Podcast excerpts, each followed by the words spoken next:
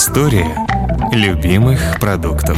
Привет! Это подкаст «История любимых продуктов». Меня зовут Вика Боярская, я журналистка и создательница инстаграма «Домоводство 2.0» про современный быт. А я Роман Лашманов, гастрожурналист и автор блога о еде и путешествиях «Вечерний Лашманов». В каждом эпизоде этого подкаста мы рассказываем про один продукт, который любим с детства или полюбили совсем недавно. Как люди его придумали или как его готовят или выращивают, почему некоторые его обожают, а другие ненавидят. Будем разбираться. Этот подкаст мы делаем вместе с онлайн-магазином «Самокат» и студией «Норм». А наша сегодняшняя тема — красная рыба, и мне кажется, это продукт, который все любят с детства, я не знаю ни одного человека, который его ненавидит. С этого места начинаются трудности. Я вроде взрослая, вроде немножко про еду прокачанная, но до сих пор очень много волнений вызывает вот эта вот классификация. Красная рыба лососевые, какие к ней относятся виды, там, какие это рыбы. И на самом деле я знаю, что это у многих взрослых людей есть вот эта история с путаницей, какие там рыбы лососевые, не лососевые. Давай, я знаю, что ты точно в этом хорошо разбираешься. Нет, мне кажется, просто это не такие уж и трудности. Просто раньше красной рыбы в России называли то, что сейчас называют белой рыбой. Осетровых. Стерлядь, белугу, севрюгу, осетра красная рыба, потому что, ну, красная, праздничная, красивая. То есть не по цвету. Не по цвету. Лично у меня в этот момент все равно уже начинаются сложности, ну потому ладно, что когда что-то да. а, называется красным, но оно на самом деле не красное. Красная площадь — это просто красивая площадь, там главная площадь. Вот в Переславле-Залесском есть тоже Красная площадь, где стоит главный собор. Там только зелень, деревья и собор. Вот ничего красного в помине нет. Короче говоря, сейчас красной рыбой называют лососевых. Рыба с красным, розоватым, желтовато-красным мясом – это красная рыба. Лосось – это красная рыба. Да, а, например, сиг, омуль и нельма, которые тоже лососевые, как и хариус, это не красная рыба. Она как раз белая. Кита. Кита красная, конечно же, она лососевая. Форель. Да, естественно. Тут вот как раз новые тонкости начинаются. Почему разную рыбу называют лососем? Семга – это лосось? Это атлантический лосось. И, собственно, от этой рыбы и пошло название лосось. Слово «лосось» происходит от индоевропейский корень «лак» или «лакс», который означает что-то в крапинку. Она такая крапчатая. Не белая, Семка. не красная, да. а в крапинку Лосось. Снимаете. Английское слово «salmon» происходит от латинского «salmo» — «прыгаю». Потому что когда лосось стремится, значит, не листиться, продолжиться, он преодолевает огромные, значит, эти препятствия, расстояния из моря к себе в родной, значит, ручей, вырыть задними плавниками гнездышки, положить туда икру и немножко прикрыть. И это как раз делает лосось, потому что он рыба анадромная, то есть проходная. Рыба, которая меняет свою локацию в зависимости от жизненного Она живет в море, детство и смерть проводит в пресной воде. А форели — это пресноводные лососевые с мясом красного цвета. Хорошо, пойдем чуть-чуть другим путем. Когда мы говорим «красная рыба», для обывателя-покупателя, да, мы подразумеваем, какие названия, какие породы конкретно. Вот, значит, семга, лосось, форель, кита. Ну, еще есть горбуша, есть нерка, есть кижуч, угу. дальневосточные э, лососевые. В России они дикие. А форель и семга — это, как правило, сейчас аквакультура. Супер. Это уже звучит как какой-то конкретный список. Мне кажется, что так нам будет чуть-чуть проще. Да, да вот для покупателя, наверное, сейчас важнее не вид рыбы, а скорее ее происхождение. Почему это важно? Ну, просто по происхождению, по вкусу. Потому что у дикой рыбы один вкус, потому что у нее питание одно, а у аквакультурной другой, потому что питание другое. Для многих, может быть, станет неожиданностью, что сейчас уже практически выращивается рыба едва ли не больше, чем вылавливается в диком виде во всем мире. В год в мире производится 200 миллионов тонн рыбы и морепродуктов, включая вылов и аквакультуру. Первые рыбные фермы появились в 50-х годах 20 века, и с 60-х годов производство аквакультуры растет в геометрической прогрессии. Дело в том, что вылов рыбы ведет к истощению этого природного ресурса. Мы ловим и едим рыбу и морепродукты быстрее, чем они воспроизводятся. Кроме того, гораздо проще планировать прибыли и издержки, когда ты точно знаешь, сколько мальков скупил, сколько корма им нужно для роста и какое количество рыбы в итоге получится продать. Ближе к концу нулевых количество дикой рыбы и морепродуктов на прилавках супермаркетов и количество рыбы и морепродуктов, выведенных искусственно на фермах, примерно сравнялось. Сейчас аквакультуры на всех прилавках мира больше на 20-25%, чем дикой рыбы. В России вылавливают около 5 миллионов тонн рыбы, а выращивают примерно 300 тысяч тонн. Но много выловленной рыбы отправляется на импорт, так что у нас в магазинах в крупных городах Центральной России красная рыба в основном аквакультурная. Рыба – это вообще дорогой продукт? Я хочу сейчас понять со стороны людей, которые производят. Кто-то производит э, там молоко, кто-то печет хлеб. Это базовые продукты базового потребления, и в моем сознании они не относятся к дорогим продуктам. Когда я говорю, кто-то делает красную икру, добывает, это очевидно в нашем сознании дорогие продукты. То есть люди, которые производят это, они производят продукты высокого ценового сегмента. Вот красная рыба сама по себе, она относится к продуктам скорее дорогим или нет? Конечно, на месте вылова там горбуши или кита стоят копейки. А красную икру на Сахалине, например, жарят. Я пробовал, это мне показалось не очень вкусно. Надо же как-то внести разнообразие в рацион. Соленое ее уже невозможно есть, надо пожарить, например, с яичницей. Mm. Когда рыбы много, ты ее вылавливаешь, ты там зарабатываешь, но в Москве она стоит 20-30 раз дороже, чем она стоит прямо на берегу, когда там ее привезли и выгрузили на берег. Но с ней же потом происходят еще и разные превращения, да, например, рыба становится соленой или копченой. Она, конечно же, еще повышает в цене. А что касается аквакультуры, ну, конечно, это довольно затратная штука, потому что надо сделать водоем, в нем поддерживать э, определенное содержание кислорода и температуру, потому что лососевые холодолюбивые. А потом корма. Нужно стабильно кормить, и причем, недавно прочитал, на сайте производителя кормов.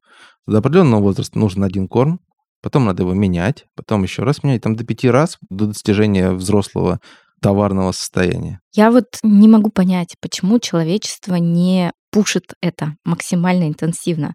С моей точки зрения, чем больше бы мы ели рыбы, тем было бы нам класснее всем. Человечество безумно вкладывается в то, чтобы производить много мяса, везде пропагандирует мясо, ну, говядину конкретно, да, в первую очередь.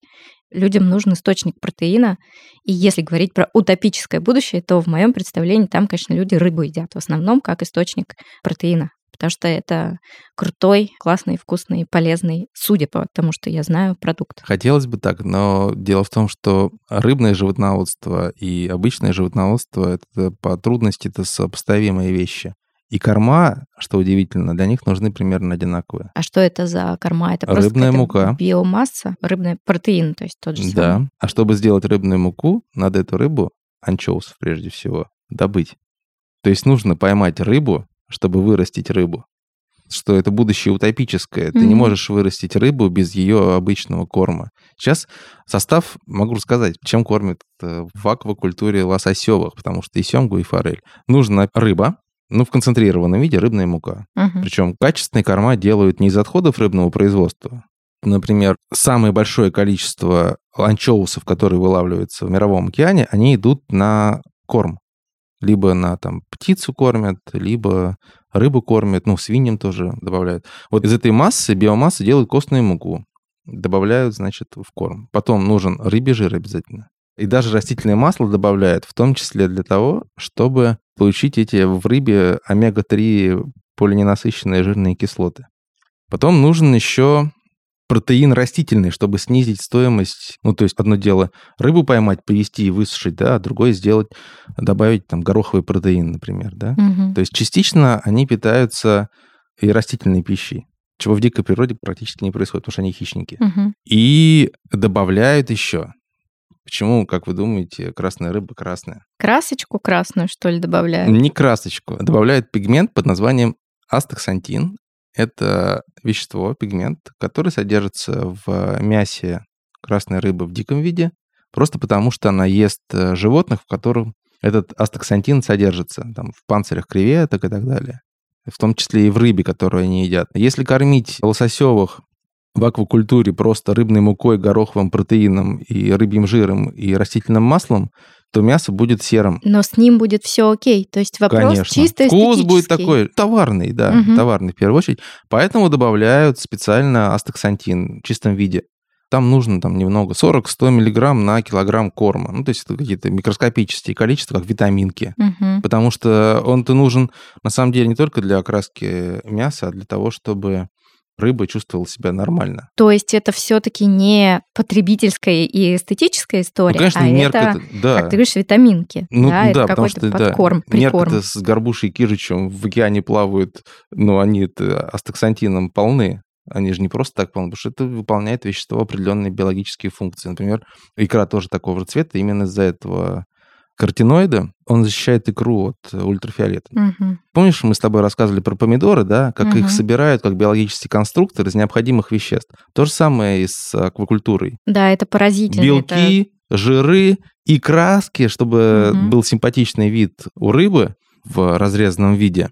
Этим ты можешь управлять. Ты можешь сделать мясо краснее и бледнее. Ты можешь рассказать вообще в целом, какого размера средняя рыбная ферма? Она на природном водоеме все равно расположена, правильно? Я видел рыбные фермы, но это было на Фарерских островах, это просто в заливах, во фьордах. Мгм. Там едешь на машине или на автобусе, и вот там видишь круги большие, сетчатые. Ну да, в естественном водоеме, потому что если есть условия, да, семгу, конечно, лучше выращивать в море. Потому что там естественная среда обитания. Не надо наполнять водоем солью, прежде всего, потому что там уже есть морская вода. Мгм. Там же температура нормальная, океанская.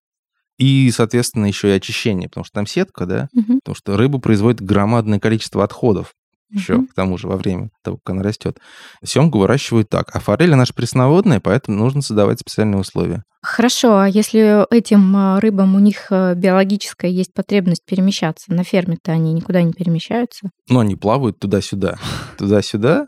И, кстати, именно поэтому на аквафермах рыба растет гораздо быстрее, чем в диком виде. Потому что ей не надо тратить энергию на то, чтобы куда-то плыть. Абсолютно. Я скажу так, я прямо сейчас в шоке, и я не знаю, хорошо это или плохо, но это определенно говорит о том, что человек подчинил себе природу в каком-то смысле для меня.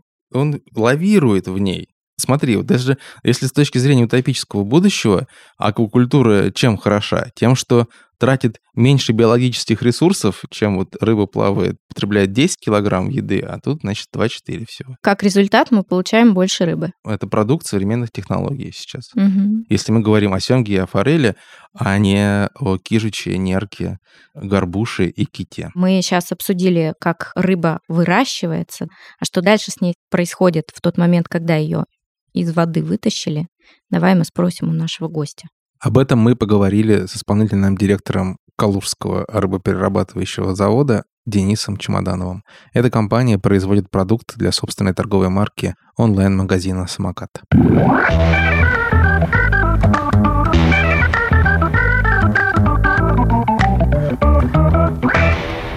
Мы предприятие в центральном регионе, это город Калуга, 200 километров от Москвы. Как правило, основные поставки сырья у нас происходят с двух мест. Это Дальний Восток, это Камчатка, Сахалин, Курилы, где происходит промысел. И также это Мурманск, север. Там у нас ассортимент, так там Атлантический океан на Мурманске, и у нас идет ассортимент атлантической рыбы. На Дальнем Востоке у нас идет ассортимент рыбы, которая обитает в Тихом океане. Сырье, оно похожее, то есть есть скумбрия атлантическая, допустим, есть скумбрия тихоокеанская, она и там, и там водится, но качество сырья, оно разное. В Атлантике, как правило, рыба более жирная, более крупная, мясо более светлое. В Тихом океане все наоборот, то есть рыба менее жирная, мясо более плотное, более тощее. Соответственно, два варианта есть, чтобы нам поступало сырье. Первый вариант – это можно купить прямо с корабля. Корабль на Дальнем Востоке, допустим, уходит на рыбалку. Мы заранее уже знаем дату, когда приезжает корабль в порт. На этом корабле, когда идет вылов сырья, там же идет переработка его. То есть там рыбу либо разделывают на филе и морозят, либо полностью тушками неразделанными морозят, либо отрубают рыбы голову, потрошат и морозят. То есть мы берем уже сырье в любом случае, уже замороженное, зафасованное в коробке. Приходит корабль, мы подгоняем нашу машину, это, естественно, рев-контейнеры, загружаем нашу рыбу, либо рев-контейнер может попасть дальше на вагон, и железнодорожным транспортом приехать на станцию ближайшую, куда нам удобно, либо мы уже отправляем фурой уже по дороге. Аналогично с Мурманска. Можно взять с корабля точно так же, либо порой компании, которые находятся в Мурманске, они корабли в порт в Санкт-Петербурге останавливаются. И мы можем забирать из Санкт-Петербурга. Все точно по такой же схеме. Ну, как правило, с Питера только забираем из Мурманска машинами. Это один из способов получения сырья. Второй способ получения сырья, то есть есть много компаний крупных, трейдеров так называемых, которые тоже скупают сырье с кораблей, привозят его на склад там, в Москву, в Рязань, Воронеж, то есть там достаточно много таких компаний. И дальше уже предлагают свой ассортимент. То есть мы, естественно, тоже также по такому способу идем. Здесь есть, есть определенные плюсы, есть определенные минусы. Плюсы, в первую очередь, то, что ты можешь сырье посмотреть. То есть не нужно обязательно покупать там 100, 200, 300 тонн. Ты можешь взять буквально там коробку даже или там полторы тонны, посмотреть, как это сырье на производстве у тебя ведет, то есть сделать входящий контроль сырья и сделать из него уже готовый продукт и понять там, что получилось в итоге, удовлетворяет ли это качеством твоим, качеством заказчика, какая по нему получает себестоимость, наценка. То есть полностью можно все его разложить и дальше уже принять решение. Все, я покупаю столько-то, столько-то. В этом есть большой плюс, потому что на Дальнем Востоке так не получится. Особенно, когда сырье приходит с корабля, ты его не видишь реально. Ты здесь можешь полагаться только на репутацию компаний, которые ловят. Как правило, мы работаем с судами, которые уже там по 20, по 30, по 40 лет, то есть у них уже зарекомендованное имя, и мы знаем уже приблизительно плюс-минус, что они получают на выходе. Трейдеров, когда ты покупаешь, не нужно забывать, что сырье получается дороже на порядок. Это очень важный фактор. Естественно, делать свою наценку. Одно дело, когда ты покупаешь небольшой объем, там 60-100 тонн, а другое дело, когда ты покупаешь уже, да даже 100 тонн это уже большая закупка. То есть вы представляете, там разница на килограмме, там, допустим, в 5 рублей на 100 тоннах это полмиллиона. Соответственно, таким способом поступает к нам сюда сырье на предприятие. У нас на предприятии, в свою очередь, есть склады холодильные, вот, куда мы его перегружаем, и дальше уже оно идет с нашего склада, поступает уже в переработку непосредственно. История любимых продуктов. Я однажды был на заводе в Москве, где перерабатывают красную рыбу, дальневосточную как раз, солят, коптят. Для меня сначала было как-то непривычно, а потом подумал, да так и должно быть можно выловить рыбу там, засолить и привезти. Угу. А можно выловить там, заморозить, привезти, разморозить и здесь засолить. В целом-то экономически и целесообразнее вообще в смысле пищевой безопасности, да, заморозить там, привезти здесь и здесь засолить. Угу. Потому что если ты засолишь эту рыбу там, то там нужны особые температурные условия. Срок хранения сразу сокращается, в отличие от замороженной рыбы. И нужно вести дорогостоящими самолетами, чтобы быстрее доставить рыбу потребителю. А замороженные можно поездами или фурами довести до места переработки. Угу. Я не устану повторять, что заморозка это одно из величайших изобретений человечества, которое обеспечило э, людей большим количеством долго хранящейся и вкусной еды. Да, но тут я не совсем понимаю, почему люди, правда, с большим предубеждением, по-прежнему многие, относятся к замороженной рыбе и считают, что она чем-то принципиально хуже. И мне особенно смешно, я очень много слежу за всякими комьюнити в Фейсбуке, во всяких других соцсетях, там часть моего профессионального интереса, да, про бытовое про то, где что, кто покупает. И, конечно же, жуткий хайп всегда, когда кто-то пишет про рыбу и начинается там, а у них точно под видом свежей продается замороженное. И тут я такая, что? Ну, точнее, размороженное. Да, люди почему-то уверены, правда, что есть какое-то принципиальное конкурентное преимущество очень сильное у рыбы, которую не замораживали. Что, конечно же, в корне неверно нерку. Вот прямо только что выловили и прям специально для них охлажденные привезли. Вот буквально прошло 12 часов, не больше.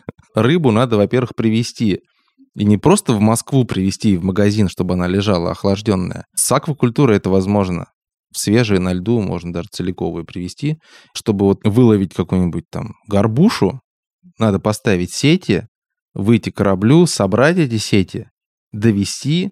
По воде скорость гораздо меньше, чем по автодороге той же. То есть нужно время, чтобы выловить, а потом еще наполнить трюмы, например, да, ты же там раз выловил, место еще есть. Зачем тебе сразу в порт идти? Надо еще постоять, половить.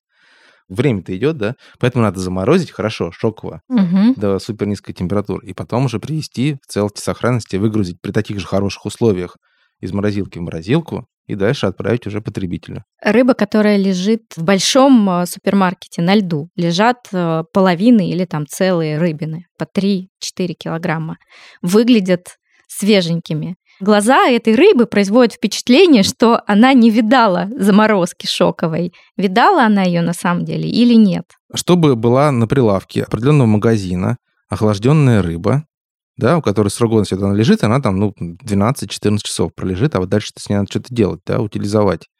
И надо, чтобы каждое утро тебе привозили определенное количество издалека охлажденные рыбы в хорошем транспорте, с хорошими холодильниками. Тебе надо ее бережно переложить на свой холодильник и сделать так, чтобы ее купили, оправдали затраты тех, тех, тех и тех, да, и еще прибыль, чтобы получить. А другое дело, когда ты покупаешь партию замороженной рыбы, правильно ее размораживаешь, в понедельник раз партию выложил, во вторник два партии выложил. Это же, конечно же, выгоднее.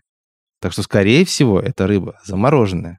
И это очень хорошо, потому что переходим к вопросу пищевой безопасности. Да, и это тоже то, про что люди мало думают. Заморозка не только обеспечивает более длительное хранение рыбы, но и, и делает ее безопасной, потому что дикие лососевые, они довольно сильно заражены разными белыми червячками. Ну вот тут вопрос, если они поступили в продажу, может ли производитель и продавец, соответственно, гарантировать, что они как-то проверены? Прежде чем поступить в продажу, партия рыбы получает ветеринарное свидетельство. И даже если ее не замораживали. Ну да, но тебе дикую такую не привезут в Москву охлажденную, потому что это как раз небезопасно. Вот фермерская, да, она гарантирована без паразитов. Мгм. Им там неоткуда взяться просто-напросто. В закрытом водоеме Они особенно. не Ну, успевают. в морском может быть, да, вот там форель, там, да. А эту, да, надо заморозить шоково так, чтобы достигнуть той температуры, при которой паразиты не могут осуществлять свою паразитическую жизнедеятельность. Вот. И, как сказал мне один ихтиопаразитолог, когда я спрашивал как раз, можно ли делать суши из замороженной рыбы, она сказала, нужно. Нужно, потому что при шоковой заморозке все эти паразиты превращаются просто в дополнительный источник белка. Дело в том, что, очевидно, у кого-то может быть страх, что есть же какая-то теория про то, что паразиты, да, они там впадают в цисту, впадают в какой-то криосон и могут воскреснуть после того, как они разморозились и попали внутрь человеческого тела, начать там плодиться и завладеть сознанием и так далее и тому подобное, да, вот. Специально обученные люди, Мгм. когда придумывали технологии разморозки и последующей разморозки рыбы. Все это предусмотрели, потому что они не менее параноидальнее, чем люди, которые беспричинно боятся замороженных червячков. Потому что, опять же, они несли ответственность за то, что выпустят в свет свои технологии, да? И, конечно же, они проверяли. Вот размораживают рыбу и смотрят, а не воскреснет ли червячок. Не воскресали ли, потому что их порой бывает очень много. Это безопасный белок. Хорошо. Животный. Давай вернемся к моменту, что мы купили рыбу, и нам не важно, замороженная она или нет, если мы умеем правильно ее размораживать. То есть, Да. если мы покупаем замороженную рыбу, то на гастрономические свойства ее плоти это не повлияет, если мы правильно ее разморозим. А размораживать ее правильно нужно медленно в холодильнике, например, переложить на ночь. Да. Да, да. И На нижнюю полку. да, и мне кажется, что еще тут важный момент, что если вы покупаете замороженную рыбу, если вам привозят ее из доставки, то переложить ее в холодильник нужно как можно быстрее. Просто для того, чтобы Да, вот эта конечно, вот э, конечно. температура держалась вокруг нуля градусов. Да. Но я думаю, что современные быстрые сервисы доставки, такие как самокат, как раз-таки хорошо э, справляются с этой задачей. Ну да, но если это рыбу там замороженную привозят, то надо, соответственно, морозильник. Или сразу, если вы хотите приготовить, но вы будете готовить ее на следующий день, будете готовы к этому. Быстро можно, но будет не так вкусно, не так текстурно, что ли, да? Ну, если при быстрой разморозке просто кристаллы льда, там, они будут там все это разрывать плоть, и, соответственно, рыба будет такой дряблой, Рыхлый. рыхлой, да. Мгм. Вот. Ну и к соленой и копченой рыбе тоже относится, но, но тоже важно э, соблюдать температурный режим, который написан на любой, на любой пачке. Да, но мне кажется, что как раз когда речь идет про соленую копченую рыбу, большинство людей уверены в том, что она безопасная, потому что уж эту-то рыбу на производстве делали, да, и там-то ее точно проверили, там ее упаковали в вакуум, она вообще не выглядит как рыба. Она Нет, ну, выглядит она еще как- соленая, соответственно, она соль это консервант. Соль подавляет деятельность микроорганизмов. Поэтому вот да. И мы уже выяснили с тобой, что на цвет внимания, если это фермерская рыба, обращать, как бы, ну, конечно, симпатичнее, когда она ярко-оранжевая, Мгм. чем бледно-розовая. Но мы уже поняли, что на качество самого мяса цвет ну, не влияет, да? Да. если это на ферме выращено. Как вот я обычно делаю, выбираю себе продукты. Ну, конечно, перебираю разных производителей, да, пробую одного, пробую другого, пробую третьего, а потом покупаю то, что мне больше всего понравилось из этого. То, что тебе по вкусу. Ну, конечно, На самом да, деле. У да. всех разные критерии. Да. История любимых продуктов. Ты вообще сырую рыбу часто покупаешь? Сырую, охлажденную, нет? Нет, Красная? ну я имею в виду, ты готовишь рыбу дома сам, или, например, там ты покупаешь там, допустим, чаще соленую, копченую. Нет, и то, и то, и покупаю целых, да, запекаю чаще всего. Ну, конечно, суховатые, выше дальневосточных покупаю. Мгм. Я как раз вот больше всего люблю купить рыбу, чтобы дома ее засолить. Мгм. Кстати говоря, я даже засоленную рыбу, если не успеваю съесть большую, например, то я ее замораживаю уже засоленной. Потом Ну да. под конкретные Ну да. потребности можно немножко разморозить. Это такой типа лайфхак, когда случайно привезли не 2 килограмма, а 3, например, рыбину целую, да, вот почистить и лишнее засоленным уже заморозить. Но мне кажется, что для домашнего использования классное самое в рыбе, что вообще не надо заморачиваться. Вот чем меньше каких-то мероприятий, там никаких вот этого маринования предварительного, абсолютно. ничего. И я за многими блогерами слежу, которые показывают домашние рецепты, и я понимаю, что красная рыба – это всегда беспроигрышный вариант э, для любой степени подкованности фотографа или видеографа, да, Мгм. она всегда хорошо выглядит в кадре, и чем меньше с ней делают, тем она лучше выглядит. Поэтому все, что касается one pan ростинг, запекание в одном а, подносе всего и сразу. Я просто Да-да-да. там, например, э, какой-то гарнир кидаю, это могут быть любые овощи, там картошка, кабачки, цукини, там помидорки. Главное, чтобы это все почти до готовности допеклось. И если кусочками, то кусочки рыбы вообще можно готовить минимальное ведь количество времени. Там 43 градуса – это температура плоти, когда красная рыба считается готовой. А для этого при 160 градусах ее достаточно 10 минут подержать. Вот кусочек размером там 5 на 5 сантиметров. да. Важно добавить, что Вика имеет в виду, что 43 градуса должно быть во всем куске. если мы измеряем внутренним термометром, да, Да. но на практике как это происходит, вы хорошо прогреваете духовку, например, предварительно запекая в ней там картошку или цветную капусту или что-то еще, когда уже ваш гарнир практически готов и духовка горячая на 160 градусах, вы кладете туда. Если это стейки, то стейки лучше на половинки разделить, да, и положить на кожу, чтобы толщина кусочков была не очень большая, и тогда нагрев равномерный, я очень много духовок в своей жизни тестировала там в шоурумах на съемках, и когда работала на кухне, и в каких-то бытовых ситуациях, да, практически в любой духовке, без всяких термометров вообще. Все равно, хоть там а, в деревне подмосковной Кратово, это старинная там а, прабабушкина какая-то печка, хоть в современном шоуруме какой-нибудь продвинутой хай-тек электроники, 12 минут э, рыба готова термометром измеряли много раз, и она выглядит еще такой чуть-чуть альденте, но это классно, потому что ее достанете, Конечно. и от своего тепла она дойдет. Да. Ну и солить тоже крайне просто красную рыбу. Соль, сахар, можно и укропа немножко добавить. Мгм. А модно еще же гравлакс. Гравлакс — это слабосоленый лосось, слабо маринованный, потому что там сахар еще участвует.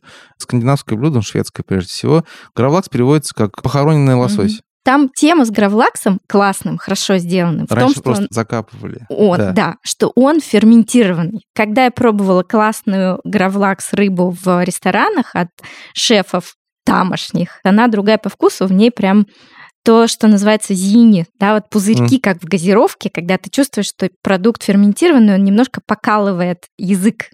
И это ощущается. И это не добавление лимона и не добавление горчицы или там перца или какого-то капсацин содержащего продукта, да, а это ферментированная рыба. Я знаю, что сейчас многие практикуют и делают, есть э, любители всяческой домашней ферментации.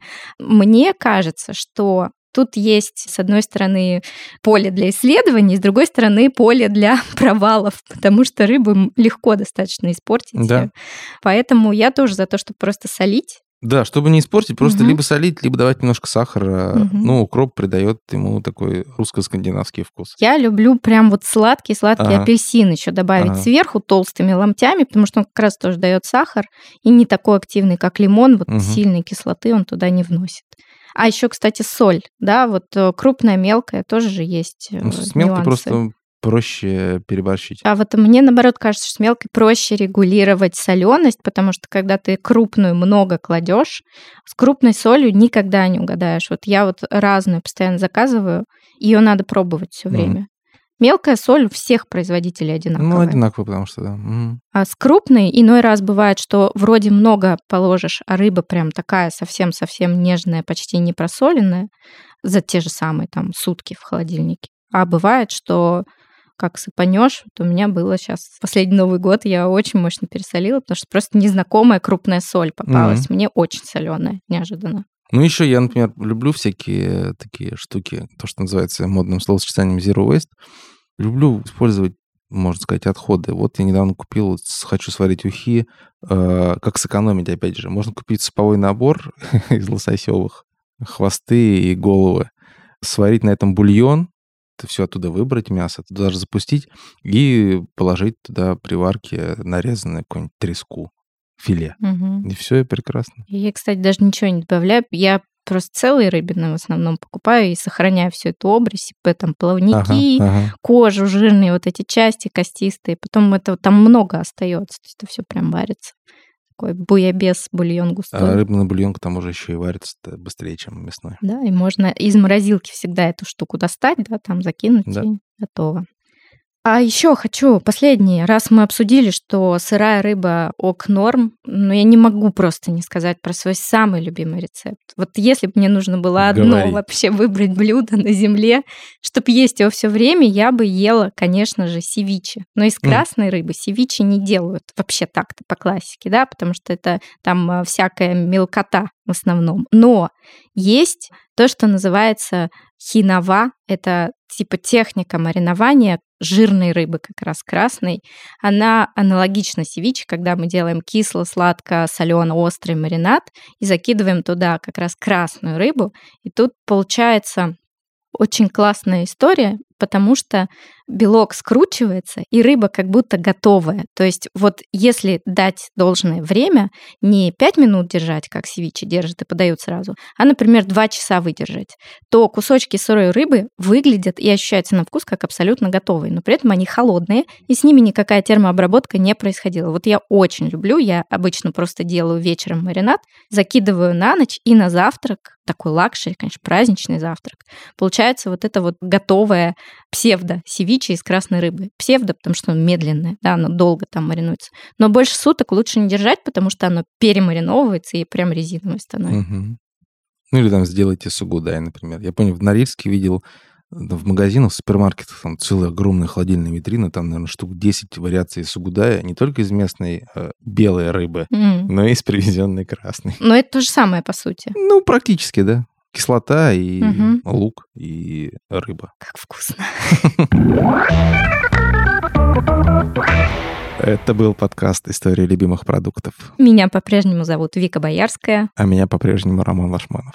Мы делаем этот подкаст вместе с онлайн-магазином «Самокат» и студией «Норм». Подписывайтесь на нас там, где слушаете подкасты. В Apple подкастах, Google подкастах, CastBox, Яндекс.Музыке и на других платформах. И, пожалуйста, ставьте оценки и оставляйте комментарии. До следующей недели. Пока-пока. Пока-пока. История любимых продуктов.